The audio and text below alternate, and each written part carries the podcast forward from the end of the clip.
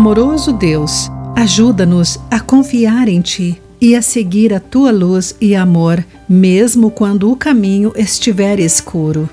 Olá, querido amigo do Pão Diário, muito bem-vindo à nossa mensagem de hoje com o título Amo Isso, Todo Mundo.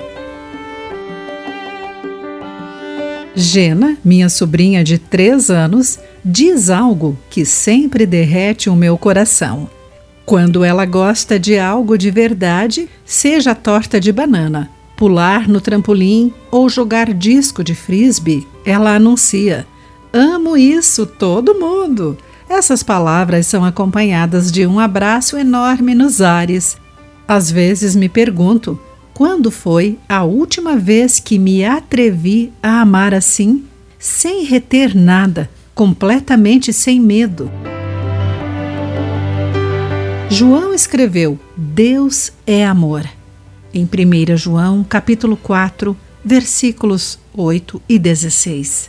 Talvez pelo fato de o amor de Deus ser o alicerce mais sólido e não a nossa ira, medo ou vergonha, é difícil para nós adultos compreendermos a essência desse amor. O mundo nos divide em grupos com base no que mais tememos e com frequência nos envolvemos, ignorando ou achando que são as vozes vilãs que desafiam a nossa visão preferida da realidade.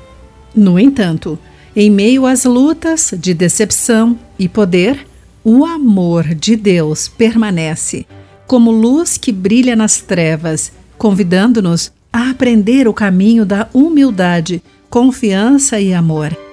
Não importa quais verdades dolorosas a luz descortina, sabemos que ainda seremos amados, conforme Romanos 8, versículo 1. Quando Gena se inclina e sussurra: Amo isso, todo mundo, respondo de volta: Eu te amo, mundo todo. E sinto gratidão por esse lembrete gentil de que a cada momento sou envolta em ilimitado amor e graça. Querido amigo, como os seus relacionamentos podem mudar se você crê que não precisa temer? Pense sobre isso. Aqui foi Clarice Fogaça com a mensagem do dia.